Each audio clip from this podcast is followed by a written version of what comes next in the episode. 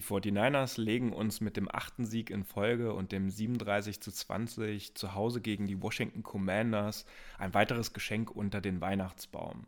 Lars und ich haben heute ein bisschen über das Spiel gesprochen und wir wünschen euch viel Spaß mit dieser Ausgabe. Herzlich willkommen zu einer neuen Episode des Niner Empire Germany Outside Zone Talks, deinem deutschsprachigen 49ers Podcast. Viel Spaß beim Hören und Go Niners!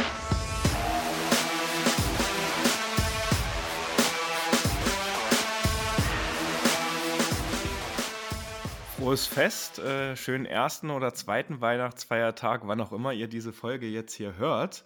Wir äh, wollten uns nicht lumpen lassen und trotzdem uns wenigstens kurz zusammensetzen, um das Spiel von letzter Nacht ein bisschen zu rekapitulieren lassen. Und dafür bin ich heute zusammen mit dem Lars am Start. Ja, auch von mir frohes Fest, schöne Weihnachten und äh, ja, freut mich, dass das hier noch geklappt hat und wir ein bisschen über das Spiel quatschen können. 37 zu 20 hieß es am Heiligabend äh, zu Hause im Levi Stadium gegen die Washington Commanders. Die wichtigste Botschaft neben äh, dem dann doch sehr klaren Sieg am Ende, zumindest was die Punkte betrifft, dass Kai Shanahan auf der Pressekonferenz direkt nach dem Spiel auch verkündet hat, dass es keine weiteren verletzten Spieler gibt und auch Mooney Ward äh, im Verlaufe des Spiels ja auch wieder äh, Snaps bekommen hat und zurückgekehrt ist, sodass wir uns da äh, zumindest jetzt auch auf der Cornerback-Situation nicht noch größere Sorgen machen müssen. Das ist, denke ich, die Hauptmessage nach dem Spiel. Äh, die Situation ist uns allen bewusst gewesen. Wir hatten jetzt noch drei Spiele zu spielen, äh, sind NFC West Champion und haben natürlich aber immer noch ein Auge auf den äh, Number Two oder vielleicht sogar Number One Seed in der NFC. Und deswegen haben die 49ers ja gestern äh, schon mal sehr gut getan, auch weiter ihren Game-Winning-Streak auszubauen. Wir haben jetzt acht Siege in Folge. Ich finde, das äh, hat irgendwie auch sehr wenig Erwähnung in der Öffentlichkeit oder in der NFL-Landschaft, zumindest hier in Deutschland kaum ähm, dass wir jetzt acht Spiele in Folge gewonnen haben. Also man stelle sich nur vor, wir hätten diese acht Spiele am Anfang der Saison gehabt, dann wäre man natürlich undefeated und dann hätte es die schönen Grafiken überall gegeben. Aber ähm, Lars, vielleicht die eingehende Frage, wie hast denn du das Spiel gestern Abend geguckt? Ja, es war tatsächlich gar nicht so einfach. Also ich habe mich dann, äh, ich war erst bei ähm, meiner Familie, also mit meiner Mutter und meiner Schwester zusammen und bin dann später noch äh, zur Familie von meiner Freundin gefahren. Und ähm, ja, an beiden Weihnachtstischen, sage ich mal, kam die gleiche Frage, Hö, warum ist denn heute Football? Das ist doch Heiligabend. Muss ich denen erstmal erklären, dass das Spiel ja dann von Sonntag auf Samstag, weil in Amerika ja eben der, der erste Weihnachtsfeiertag bei uns dann der große ähm, ja, Feiertag bei denen ist. Und äh, ich aber auch schon vorher angekündigt hatte, dass ich das Spiel irgendwie versuchen werde zu verfolgen. Und äh, habe mir dann auf dem Handy ohne Ton ähm, das Ganze angemacht und da mit einem Auge immer so drauf geguckt. Ähm, war speziell, ich glaube, ich erinnere mich, ich glaube, vor fünf Jahren oder so haben die 49ers das letzte Mal äh, ja auch ähm, an Weihnachten, an Heiligabend gespielt. Das war dann gegen die äh, Jacksonville Jaguars. Es äh, war auch ein sehr schönes Spiel damals, eines der ersten Spiele unter Garoppolo, kann ich mich dran erinnern. Und äh, ja, war sehr, sehr speziell. Ähm, aber ja, hat dennoch Spaß gemacht. Auch dann mit dem Ergebnis ähm, ist man dann zufrieden ins Bett gegangen, auf jeden Fall. Ja, sehr schön. Bei mir war es auch ähnlich. Ähm, ich äh, habe äh, sozusagen die ersten zweieinhalb Viertel, sage ich jetzt mal so, auch so nebenbei auf dem Handy geguckt, aber auch ohne Kommentator oder ohne, ohne Ton. Und äh, man war dann natürlich auch ein bisschen in Gespräche verwickelt und habe dann mit einem halben Auge dann quasi draufgeschielt. Aber ich würde mal sagen, wenn wir jetzt direkt mal ins Spiel einsteigen, haben wir ja im ersten Viertel jetzt auch nicht so krass viel verpasst. Äh, war am Ende 0-0, sehr defense-lastig. Ähm, waren trotzdem auch ähm, zwei äh, Fourth and Out äh, dabei, also jeweils ein für uns äh, mit einem fetten Goal-Line-Stop, aber auch äh, für die Commanders am Ende an der 20-Yard-Line. Und erst im zweiten Viertel ging es ja dann quasi so richtig los auf dem Board. Ähm, da fand ich äh, so ein bisschen alte Raheem Mostert-Manier. Ähm, 71 Yards äh, Rushing Touchdown äh, durch Ray Ray McLeod, der jetzt auch immer mehr Snaps außerhalb der Special Teams bekommt.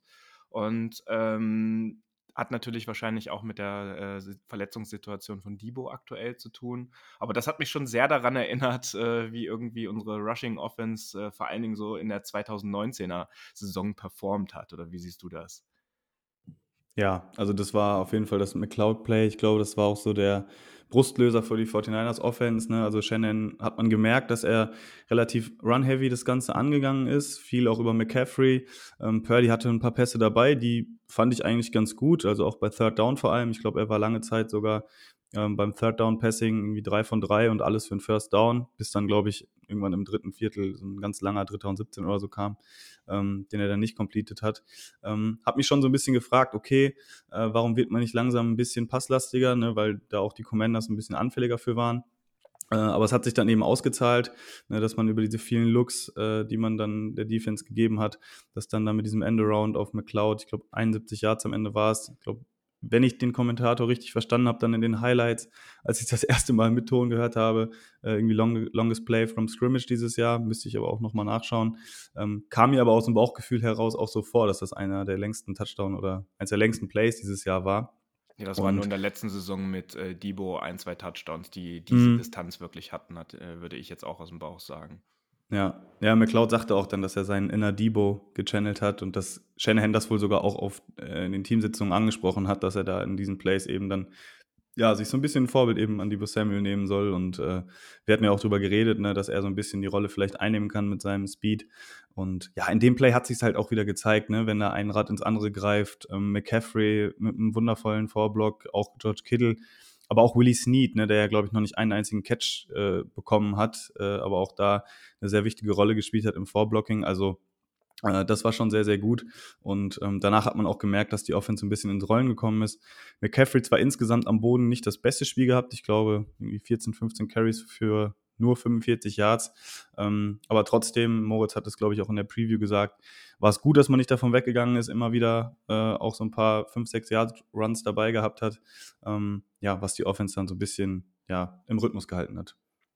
Ja, auf jeden Fall. Und ich finde, da sieht man vielleicht dann auch mal so eine Entwicklung nochmal bei Christian McCaffrey, weil der mir bei den Panthers jetzt nicht unbedingt als äh, Run-Blocker äh, in Erinnerung geblieben ist, weil er ja selbst äh, irgendwie immer das Heft in die Hand nehmen musste und die Carries dort bekommen hat. Dass der jetzt äh, durch den Umgang so mit äh, gerade Juszczyk und Kittel, mit denen er ja auch privat sehr viel zu machen scheint, äh, dass der jetzt auch einen richtigen Gefallen an diesem Run-Blocking gefunden hat und auch bei dem Play von McLeod, wenn man ihn da beobachtet hat, richtig Spaß, auch mal so eine Aufgabe quasi zu übernehmen.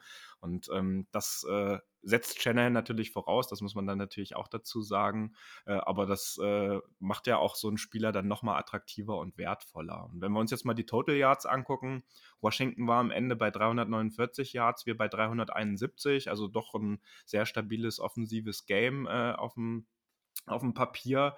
Turnover ha haben wir ja mitbekommen, ähm, die äh, zwei, die Washington verursacht hat, mit dem Forced Fumble von Nick Bosa und der Interception, äh, Interception von Jimmy Ward, die wir ja neulich hier erst angesprochen haben, dass äh, irgendwie bei ihm äh, im Gegensatz zu Hufanga und Gibson ja die Interceptions so ein bisschen fehlen, ähm, dazugekommen und äh, auf der anderen Seite die Interception ähm, dann von Brock Purdy, an der er jetzt aber eher nicht ganz so viel Schuld getragen hat, weil äh, Jennings mal wieder bei einer Third Down Conversion Conversion. Ah, nee, war, war quasi ein, ein First Down, glaube ich. Ne? Genau, ne? so ein First Down. Das war der Fehler. Das war der Fehler. Das war wahrscheinlich der Fehler. Äh, so, ähm, also, das ist ja eine vermeidbare Interception und das ist dann auch einfach mal Pech. Aber ich sag mal so, Joan Jennings war ja jetzt in der. Äh, zumindest in den letzten äh, Wochen nicht dafür bekannt, äh, die Bälle nicht zu fangen oder zu droppen. Das hat äh, sonst ja ganz gut ausgesehen. Und wenn, dann lieber in so einem Spiel, als dann, wenn es wirklich in die heiße Phase geht in den Playoffs. First Downs hatten wir allerdings nur 14 in diesem Spiel, zu 21 bei äh, den ähm, Washington Commanders. Und das ist vielleicht auch so ein bisschen, äh, weil du die Interception gerade beim First Down angesprochen hast. Von den 14 First Downs waren dann doch acht Plays äh, im Passing-Bereich. Das ist ja irgendwie eine Entwicklung, die oder ein, ein Stat, den wir eher selten bei unseren 49ers sehen, weil der zumindest die First Downs meistens zu 70 bis 80 Prozent dann doch äh, die Runs auch sind. Ähm, ist da vielleicht jetzt auch so eine kleine Entwicklung äh, zu sehen, ähm, dass es mit Purdy vielleicht anders funktioniert als mit Jimmy? Oder wie würdest du das jetzt einschätzen?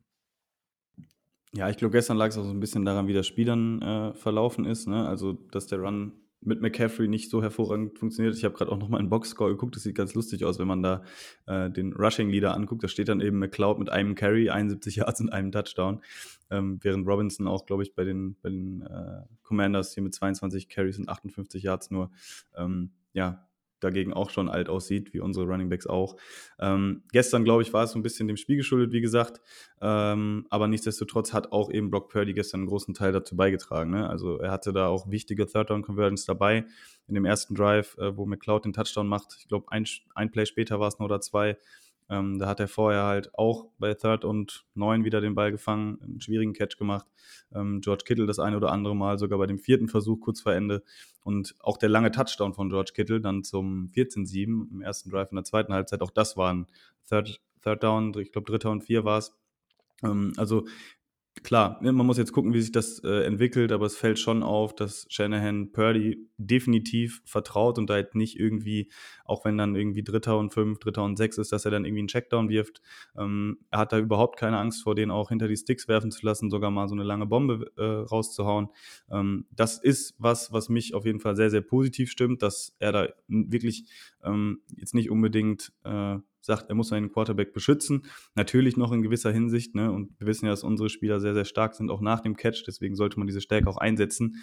Ähm, aber wenn es dann eben nötig ist, dann traut er Purdy eben auch zu, dann diese Würfe zu machen. Und ja, bis jetzt macht er es auch. Ne? Und deswegen ähm, hoffe ich, dass Shanahan da ähnlich aggressiv dann bleibt in den richtigen Momenten. Und das auf jeden Fall eine Entwicklung ist, ne, die ich sehr, sehr positiv sehe, was ich nicht erwartet hätte, als Garoppolo sich verletzt hat mit dem er sich das vom Bauchgefühl her, ich kann es jetzt leider nicht mit Statistiken ähm, belegen, ähm, in meinen Augen nicht so viel getraut hat, wie er sich in manchen Situationen jetzt mittlerweile sogar mit Purdy schon traut. Ja, und du hast es gerade angesprochen, der erste Touchdown-Pass auf George Kittle, also der war ja wirklich on the money und äh, ich weiß gar nicht, waren glaube ich 34 Air Yards auch mal wieder, ähm, die wir ja auch sehr, sehr selten bei Jimmy Garoppolo einfach gesehen haben. Da sind seine Stärken ja einfach an anderer Stelle gewesen. Und da würde ich gerne vielleicht auch nochmal die Connection zwischen Brock Purdy und George Kittle ansprechen. Also, ne, die letzten beiden Spiele äh, hat äh, George Kittle 216 Yards und vier Touchdowns, davon gestern 120 Yards und auch zwei Touchdowns ähm, bei sechs Receptions insgesamt gehabt. Also die scheinen ja schon eine enge Chemie miteinander zu haben. Und wir haben ja in der Vergangenheit irgendwie darüber gesprochen, dass George Kittle mit Jimmy Garoppolo eine ziemlich enge Bindung hatte. Ähm, also das sieht jetzt äh, schon mal danach aus, dass es, äh, sind, sind natürlich nur Indizien, dass da die äh, Chemistry zwischen den beiden wahrscheinlich noch eine Nummer größer ist zwischen äh, Jimmy und Kittle ist. Also das äh, darf gerne so weitergehen. Ja, es ist auch ganz witzig, ne? Die beiden, äh, ich glaube, Kittle bei Iowa gespielt und äh, ja, Purdy bei den äh, bei, bei Iowa State. Ähm, also quasi so ein bisschen Schulrivalen gewesen, die beiden. Ich hatte dann auch noch eine Aussage von Purdy nach dem Spiel äh, gesehen, wo er sich quasi entschuldigt hatte, dass es nicht der dritte Touchdown war, da kurz vor Schluss bei den vierten und drei, wo danach dann McCaffrey den Touchdown reinläuft aus ein oder zwei Yards. Ähm, da hat er gesagt, ja gut, äh, zwei Touchdowns reichen auch. Äh, also einem Hawkeye muss, äh, der soll dann auch nicht äh, zu überheblich werden. Ähm, also die zwei Touchdowns waren dann auch genug. Also ist ganz lustig, die beiden necken sich immer so ein bisschen. Das war auch nach dem Postgame-Interview ähm, in Seattle so, bei, als sie bei Prime da saßen. Ähm, ist, ist ganz schön zu sehen und äh, ich weiß nicht, wenn wir gerade bei, bei Purdy sind, ich, ich ähm, setze einmal äh, neu an Du äh, wolltest ja auch noch was äh, dazu sagen, überhaupt, was so die ganzen Statistiken angeht, die da gestern auch äh, ja, durch die Coverage und auch durchs Internet gegeistert sind. Ähm, aber was ich positiv hervorheben muss noch auf jeden Fall ist eben ähm, diese, diese Gelassenheit, diese Ruhe und diese Bodenständigkeit, die Brock Purdy ausstrahlt. Also das ist für mich einfach unfassbar faszinierend, wie so ein junger Typ, der in so eine Situation ähm, und auch in den Roster reingeschmissen wird, in ein Team mit Mitspielern, die wahrscheinlich ja, besser sind als alles andere, was er jemals hatte, weil wir auf fast allen Positionen mit die besten Spieler der NFL haben. Ähm, aber wie er einfach nicht abhebt, ne, das könnte man ja auch erwarten, ähm, aber er wirklich in jedem Interview, auch wenn er gelobt wird, immer wieder betont, dass es ja auch die Mitspieler sind, dass es die O-Line ist, ja, dass es, äh, dass es die Receiver sind, die einen guten Job machen, dass es Coach Shanahan ist, der die Plays callt und er einfach nur das umsetzt. Das sagt er so, ne, dass das nicht so einfach ist, das wissen wir, glaube ich, oder sollten wir wissen. Und ähm, auch die Art und Weise, wie er dann im Lockerroom, wenn er angesprochen wird, wenn er gelobt wird, ähm, steht er da ganz in sich gekehrt und lässt das so ein bisschen über sich ergehen. Und äh, ich weiß nicht, wie es dir geht. Ich finde das maximal sympathisch und ähm, es freut mich einfach riesig für den Jungen, äh, dass er da diesen Erfolg aktuell hat. Und äh, ja, man kann nur hoffen, äh, dass diese Art ihn sehr, sehr weit bringt. Vor allem noch in dieser Saison und hoffentlich oder vielleicht auch in seiner NFL-Karriere. Aber wie gesagt, das ist Zukunftsmusik. Tja, das äh, zeichnet dann halt irgendwie dann doch Menschen aus, wie sie dann auch in solchen Situationen reagieren und ob sie dann halt überheblich werden oder nicht. Und äh, ich finde, die Kleinigkeiten, die er sich dann rausnimmt oder so, du hast das gerade angesprochen äh, bei der Postgame-Show äh, in Seattle, also dann George Kittle vor laufender Kamera, würde er halt gefragt, darauf wolltest du ja wahrscheinlich hinaus, ähm, äh, wie er ihn einschätzt, äh, so und dass er dann halt vor allen raushaut, äh, so von wegen, ja, der redet manchmal ein bisschen viel, so, ne, und äh, wertschätzt ihn dann aber im gleichen Nebensatz dann gleich nochmal zu, zu 100 Prozent und äh, gestern hat er sich dann nach dem Spiel doch mal auch ein bisschen Zeit genommen, auch mit Kyle Shanahan zusammen, dass er nochmal rausgegangen ist nach der Pressekonferenz zu den Fans und ein paar äh, Autogramme gegeben hat und so, aber da bin ich völlig bei dir. Das darf er gerne so weitermachen. Und wenn wir uns den gestrigen Tag nochmal angucken, 15 von 22, 20, 234 Yards, zwei Touchdowns, eine Interception. Das ist, denke ich, äh, eine sehr, sehr solide Leistung. Äh, war jetzt in Anführungsstrichen ein schlechteres Rating als die letzten Spiele. Also er war jetzt bei 114,6. Das ist ja trotzdem noch sehr, sehr gut. Und äh, wenn wir uns das auch nochmal vor die Augen führen, das war ja jetzt insgesamt sein dritter Start als Quarterback, weil das Spiel gegen Miami geht offiziell nicht in die Statistiken mit ein, weil er erst am Ende des ersten Viertels für Jimmy eingewechselt wurde, weil er, weil er verletzt wurde. Das ist uns ja allen bekannt. Das fällt also nicht in seine Stats als dort Starting Quarterback mit rein. Also er hatte eigentlich vier Spiele und nicht, äh, nicht drei, wenn man das mal äh, summiert. Aber ähm, er ist der erste Quarterback in der 49ers History, der überhaupt mit 3-0 seine Karriere startet als Starting Quarterback. Ähm, und äh, er hat auch noch zwei Dinge erreicht, wo er mit sehr namhaften ehemaligen Quarterbacks jetzt in einer Reihe steht. Das eine ist, dass er äh, zusammen mit, äh, mit Kurt Warner der ja auch äh, bekanntlich sogar früher ein undrafted Free Agent war, ähm, auch mit 3-0 gestartet ist und äh, mehrere Touchdowns pro Spiel geworfen hat. Und das Zweite ist, das hat er zusammen mit Dan Marino, jetzt fernab, ob sie gewonnen haben oder nicht, auch äh, in den ersten drei Spielen der Karriere als Starting Quarterback mehrere Touchdowns und dabei aber gleichzeitig auch noch ein 100-plus-Rating gehabt. Und da ist er ja sogar noch weit drüber. Ähm, also da hat er sich jetzt namhaft eingereiht. Und ähm, wenn wir uns dann nochmal jetzt äh, inklusive der Miami Dolphins das Spiel, also die letzten vier Spiele angucken, kommt er jetzt insgesamt auf 844 Yards, acht Touchdowns. Also er hat wirklich in jedem Spiel zwei Passing-Touchdowns geworfen, beziehungsweise hatte in einem noch einen Rushing-Touchdown mit dabei bei zwei Interceptions und hat jetzt ein durchschnittliches Rating von 113,6. Also viel mehr geht, glaube ich, in den ersten Karrierestarts wirklich nicht. Und da finde ich nochmal wichtig hervorzuheben, die Rolle von Kyle Shanahan, aber auch die Rolle von Brian Greasy, der ja äh, als äh, TV-Analyst und ehemaliger Quarterback ähm, in der Offseason auch von den 49ers geheiert wurde als neuer Quarterback-Coach.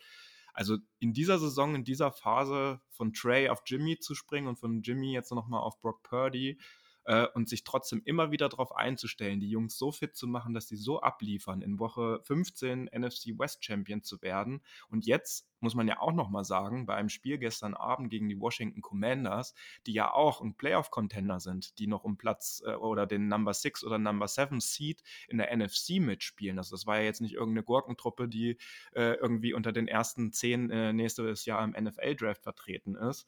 Ähm, das ist schon eine Leistung und das sollte an der Stelle, glaube ich, auch nochmal hervorgehoben werden.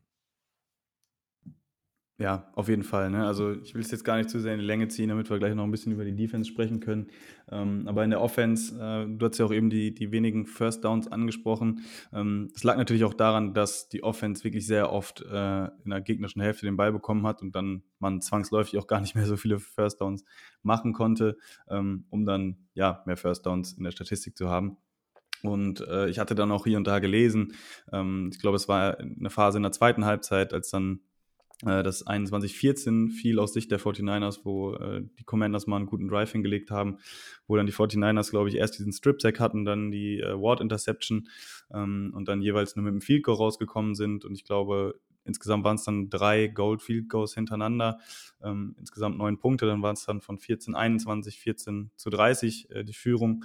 Und dass ich da so ein bisschen Kritik gelesen hatte, ja, das mit so kurzem Feld, dann das dürfte eben nicht passieren in den Playoffs, dass man da äh, ja Plays, sage ich mal, liegen lässt oder dass man, ich glaube, da war auch der ein oder andere Fallstart noch dabei von Mike McClinchy. Also es wirkte so ein bisschen sloppy, gehe ich mit, definitiv. Ähm, aber Shannon hatte auch ein bisschen konservativer dann gecallt, ist dann eben dreimal gerannt und wenn es dann nicht gereicht hat für einen First Down, hat er eben das Fico mitgenommen. Und ich kann verstehen, dass man da so ein bisschen kritischer ist und das auch hinterfragt. Ähm, aber du hast es eben gerade auch gesagt, die Commanders sind A, erstmal keine Laufkundschaft. Ne? Wir hatten ja auch vorher darüber gesprochen, dass das wahrscheinlich die beste Defense war, auf die jetzt Brock Purdy bislang getroffen ist. Und B, ähm, müssen wir uns auch vor Augen führen, die sind aktuell auf dem siebten Platz in der NFC. Sollten wir noch den, äh, den zweiten ähm, Spot bekommen, also den Number Two NFC Seed, dann spielen wir nochmal gegen die. Und ich glaube, äh, dass Kyle Shanahan das vielleicht auch schon so ein bisschen im Hinterkopf hatte und sich gedacht hat, ich muss jetzt ja hier nicht mein ganzes Playbook auspacken. Ja, er hat vielleicht noch ein paar Plays auf Lager. Ähm, Wäre aber gut, wenn das die Teams eben noch nicht auf Film dann zur Verfügung haben und man sich das dann so ein bisschen aufsparen kann, falls es dann in einem Playoff-Game dann auch mal ein bisschen enger ist. Ähm, gestern war es jetzt so, ähm, dass, dass es dann zwar ein bisschen konservativer war, ähm, aber in den Momenten, wo es dann auch nötig war, sind dann auch die Big Plays gekommen. Äh, Brandon Ayuk hatte auch wirklich viele gute Plays, einen ziemlich langen Catch. Ähm, und dafür, dass wir gesagt haben, dass die Commanders Defense eine der stärksten ist, ähm, haben wir trotzdem am Ende wieder 37 Punkte gemacht. Also äh, deswegen, ähm, alles meckern bin ich ja auch immer äh, relativ kritisch, was solche Sachen angeht, aber ich glaube, Echt? gestern, äh, gestern gab es da tatsächlich äh, auch in meinen Augen auch eine gute, gute Rechtfertigung für.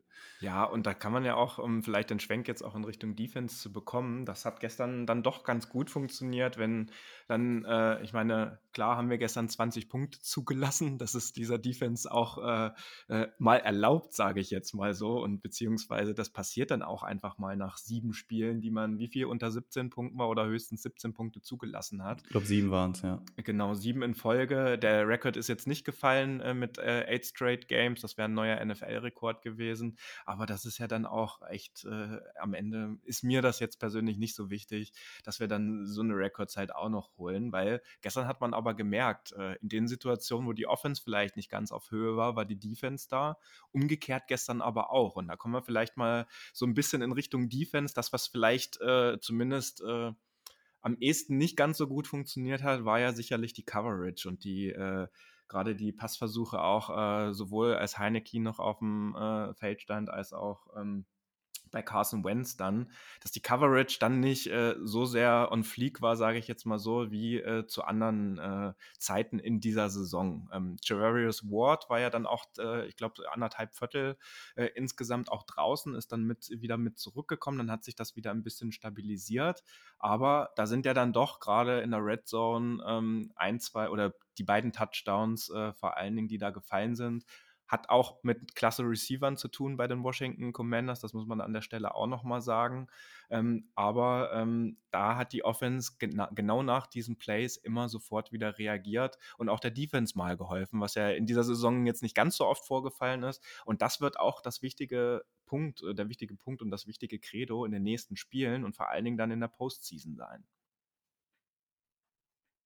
Ja, definitiv. Ne? Also auf der anderen Seite muss man auch sagen, vielleicht ist es auch mal ganz gut, ne, dass jetzt so ein Spiel war, wo ähm, zumindest in der Coverage, äh, also im Defensive Backfield von den 49ers, wo nicht alles rund lief. Ne?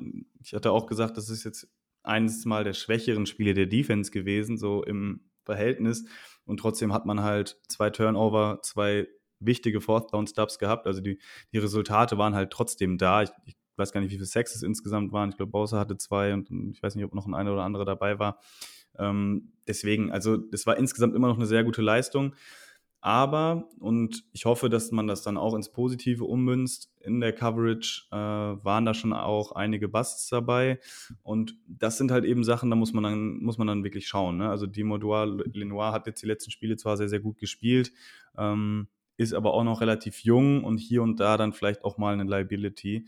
Ähm, das war, ist so ein bisschen aufgefallen, ne? oft wenn die 49ers dann mit zwei Safeties tief spielen, dann hat er natürlich noch so den Schutz da, wenn die 49ers dann mal so ein bisschen den einen Safety reinholen in die Box, ja, und er dann eins gegen eins in Mannverteidigung äh, spielen muss oder eine Zone alleine hat, ohne dann noch einen Safety hinter sich zu haben. Ähm, da hat man auch schon gemerkt, dass dann auch ein QB wie Heineke ihn dann auch so ein bisschen attackiert hat, ähm, was mich so ein bisschen beruhigt hat. Er war halt immer quasi gut dran. Ne? Es war jetzt nie so, dass er wirklich irgendwie überlaufen wurde oder so. Es waren dann auch einfach sehr gute Plays von McLaurin und auch von äh, Jahan Dotson. Äh, deswegen ähm, ist jetzt nichts, was riesig Grund zur Sorge ist, aber wir haben es halt auch schon Anfang der Saison das ein oder andere Mal erlebt und auch in der letzten Saison, als Lenoir dann gebencht wurde, ähm, nachdem er relativ viel gespielt hatte, dass, wenn ein Quarterback sehr gut ist und er auch einen Receiver hat, mit dem er eine sehr gute ähm, Kombination hat oder sehr gute Chemie, dass er sich dann mal eben oder dass die sich dann mal Lenoir rauspicken und er dann da so ein bisschen, ja, wenn er auf sich alleine gestellt hat, auch Probleme hat. Bei dem einen Touchdown, äh, glaube ich, bei dem ersten war es, da ist Hufanga auch so ein bisschen verloren gewesen da in seiner Zone. Ähm, das sind halt so Sachen, ne, das sind dann auf hohem Level eben die Probleme, die wir ja auch schon lange ausgemacht haben. Hufanga und Gibson haben jetzt nicht den höchsten High-End-Speed, hatten aber gestern auch wieder ein, zwei Plays dabei, wo sie nah dran waren, eine Interception zu fangen oder so. Ähm, deswegen, das ist in meinen Augen jetzt alles kein riesiger Grund zur Sorge. Aber die Commanders haben halt auch in einigen Momenten wirklich aufgezeigt, ähm, vor allem bei relativ langen dritten Versuchen, ne, was ja eigentlich genau das ist, wo die 49ers hinkommen wollen, ja, dass sie bei First und Second Down eben ähm, die, den Gegner stoppen, den Lauf verteidigen und dann eben lange Third Downs äh, eben provozieren. Und gerade da, fand ich, haben die Commanders so ein bisschen auch die Schwächen aufgezeigt, ähm, haben, haben dann immer mal so die Soft Spots gefunden in der Coverage, wo man auch spekulieren kann, okay, war das vielleicht bewusst, dass man da ein bisschen softer gecallt hat, alles möglich. Ähm, aber dass das eben ein Ansatzpunkt ist für die Miko Ryans, der, wir, wie wir ja wissen, auch sehr ehrgeizig ist, dass er da eben noch sagen kann, hey Leute, da haben wir auch noch was, da können wir auch noch besser werden. Ja, die Woche ja auch noch erzählt, dass sie äh, noch nicht äh, quasi ähm, am Ceiling angekommen sind mit der Defense der 49ers und dass da noch Luft nach oben ist und dass sie das natürlich auch unter der Woche immer weiter besprechen. Ähm, es wird nur personell jetzt nichts weiter großartig passieren. Also wir werden jetzt keine besseren Leute, es gibt keine Free Agents, es gibt niemanden, der jetzt äh, äh, aufgrund der Trade Deadline äh, noch äh, wechseln kann. Also es wird jetzt in dieser Saison inklusive der Postseason halt auch auf Cornerback äh, nichts mehr äh, passieren, weil da jetzt einige Kommentare auch auf Twitter und bei Instagram gerade auf unserer Seite so ein bisschen aufgetaucht sind, dass da ja bitte dann nochmal nachgebessert werden sollte oder dann auch in der Offseason. Aber alles, was die nächste Saison betrifft, dafür, damit müssen wir uns jetzt halt nicht befassen. Wir befinden uns jetzt in dieser Saison. Wir haben eine sehr gute Voraussetzung, noch weit, sehr weit zu kommen.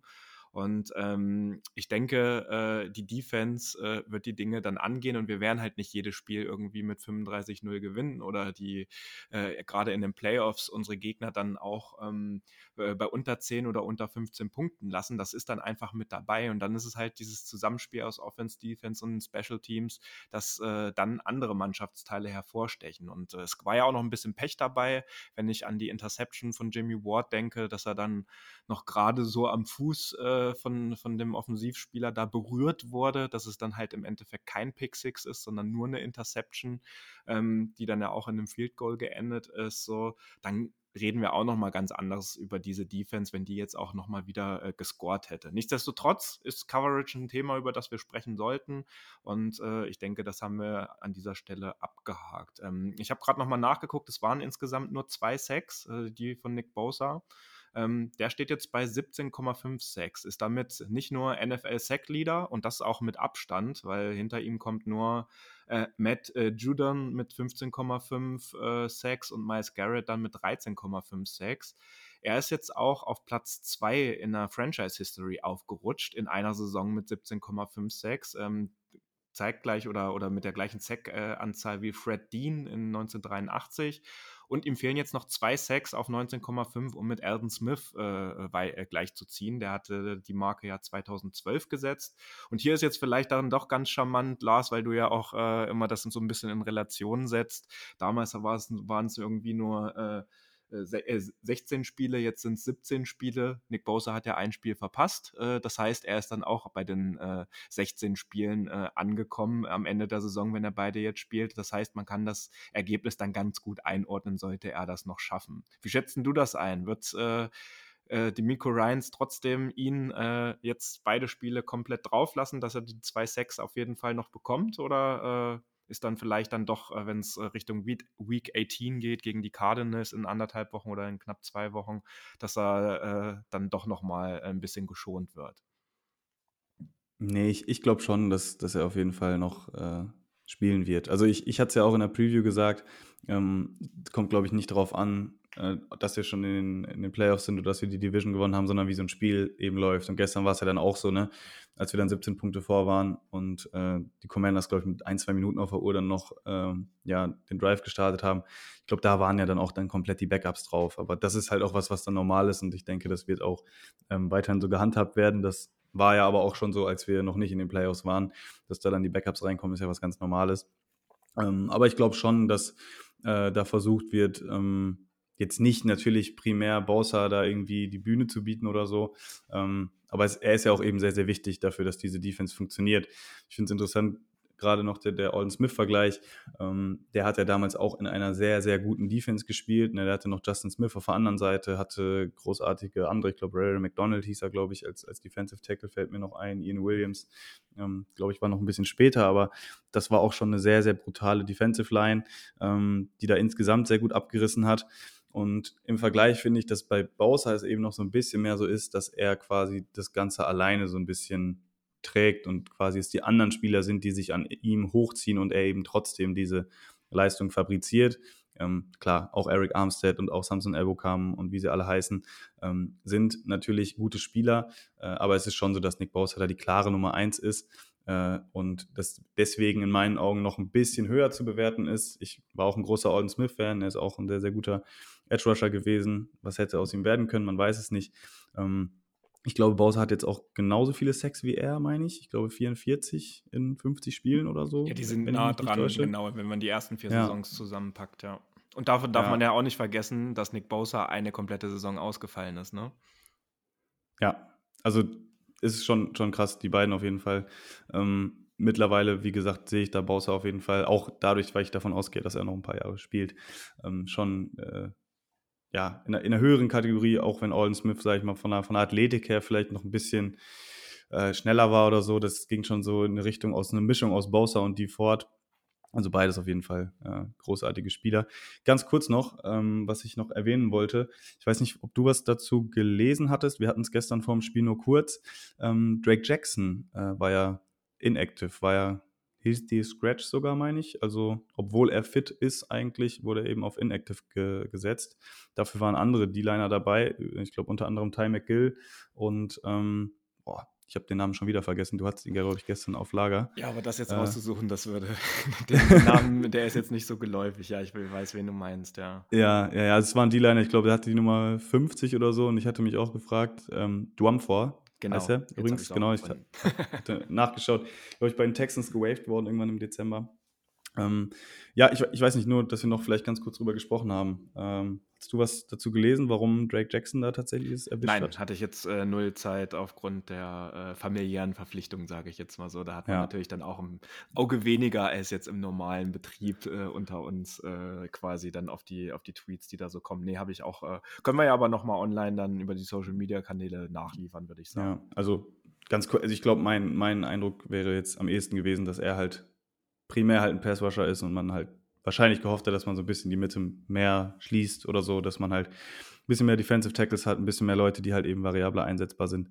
Ähm, aber ist, fand ich, fand ich noch eine interessante Storyline zum Spiel, weil er ja die letzten Spiele oder glaube ich alle Spiele sogar immer active war. Ja, und er und, war ja auch an der Sideline, hat nach den Sex immer mit Bosa ihren Gruß gemacht, den sie da oder ihren Handshake, den sie da immer machen. Also er war auf jeden Fall, er sah jetzt nicht, äh, nicht fit aus. Äh, da äh, liefern wir einfach nach.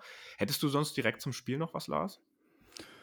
Ja, müsste ich überlegen, aber ich glaube so wirklich nicht. Ich glaube, wir hatten gestern noch kurz darüber ges äh, gesprochen, Special Teams, dass die gestern eine sehr, sehr gute Arbeit gemacht haben bei den Returns, äh, bei den eigenen, äh, aber auch sowohl bei, den, bei der Coverage, ähm, was jetzt auch seit Wochen schon, finde ich, äh, sehr, sehr positiv hervorsticht.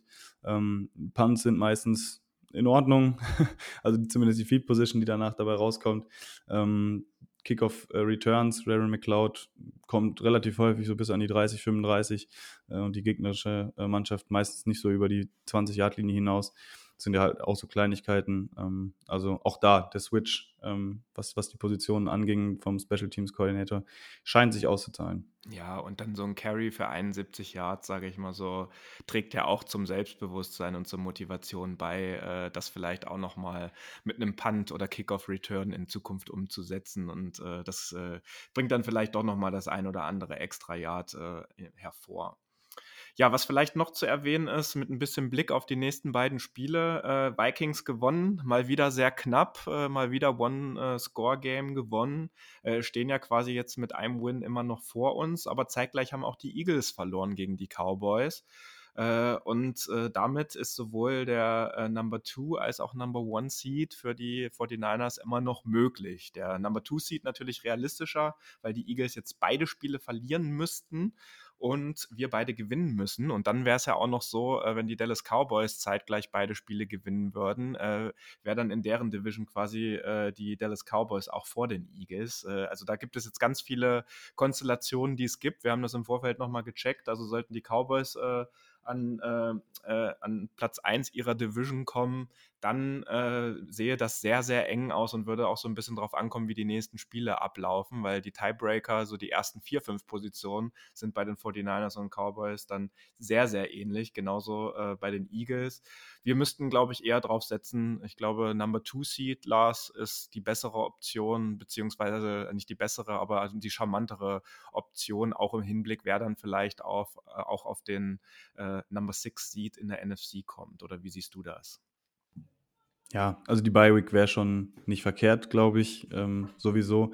Ähm, aber ich denke auch der, der Second oder Third äh, Seed oder Number Two, Number äh, Three Seed in dem Fall ähm, sehe ich tatsächlich ein bisschen anders, weil ich glaube wirklich nicht, dass das so einen riesen Unterschied ausmacht. Aktuell die Giants auf dem sechsten ähm, NFC-Seed sehe ich da schon fast als das beste Matchup an, weil die Commanders, man hat es gestern gesehen, ne, sind definitiv schlagbar. Ähm, aber wenn dann so ein, zwei Sachen so ein bisschen anders laufen, sind die auch ziemlich gefährlich. Packers haben noch eine Chance, auf den siebten Spot zu, äh, zu kommen und wenn die jetzt eben einen Run starten und dann auch noch in die Playoffs kommen, so Aaron Rodgers, äh, der ist dann auch nie zu unterschätzen.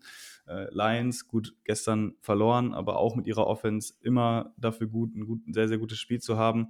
Ähm, da wäre es mir fast lieber, dass man auf dem dritten Platz bleibt und dann gegen die Giants spielt. Sollten die da bleiben, ne? die können ja auch noch auf den siebten Seed kommen. Ähm, aber ja, ich glaube, der zweite Seed ist realistisch und äh, du hast es ja gerade auch gesagt, die Vikings, ähm, immer, immer Glück ist dann vielleicht auch Können, aber äh, denen traue ich es noch eher zu, ein Spiel zu verlieren, als den Eagles beide Spiele zu verlieren, die jetzt ja gestern auch nicht so schlecht aussahen, obwohl sie verloren haben mit Backup-Quarterback.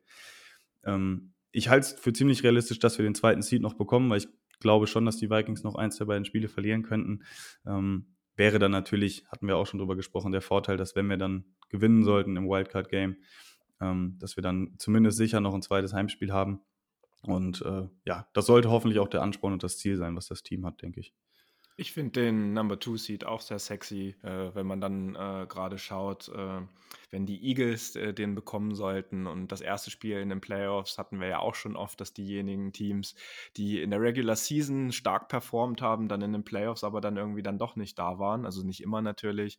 Aber sollten die dann in der Divisional Round gleich rausfliegen, dann sind wir halt das Team, was bis zum Super Bowl auch das Heimrecht hat. Und das Heimrecht äh, ist zumindest in dieser Saison bei den 49ers mit einem Sieg gestern gestern Abend auch wieder endlich mal wieder eine richtige Heimmacht. Das hatten wir ja auch sehr lange, sehr viele Jahre war das nicht der Fall, gerade in den letzten zwei Jahren, dass wir da auswärts hauptsächlich die äh, Wins eingefahren haben. Und Deswegen haben wir eine sehr gute Position weiterhin. Ähm, die 49ers haben auch ohne viel Druck äh, mit 37 zu 20 an Heiligabend gegen die Commanders gewonnen. Das nächste Spiel ist Sonntagabend, ähm, also heute in einer Woche. Wir nehmen jetzt hier am ersten Weihnachtsfeiertag um die Mittagszeit auf. Äh, am 1. Januar 22.05 Uhr bei den Raiders in Las Vegas. Ähm, auch sehr attraktives Spiel, neues Stadion. Ähm, schauen wir mal, was da geht. Da wird es im Laufe der Woche natürlich eine Preview von uns noch geben. Und ähm, Lars und ich und das gesamte Team des NEG Outside Zone Talks wünschen euch jetzt noch, je nachdem, wann ihr das hört, noch einen schönen ersten, schönen zweiten Weihnachtsfeiertag. Oder wenn ihr jetzt gerade aus den Weihnachtsfeiertagen äh, quasi schon zurückgekehrt seid und ihr das erst am äh, Dienstag anhört, dann natürlich einen angenehmen weiteren Tagesverlauf. Macht's gut, Leute, und wir hören voneinander.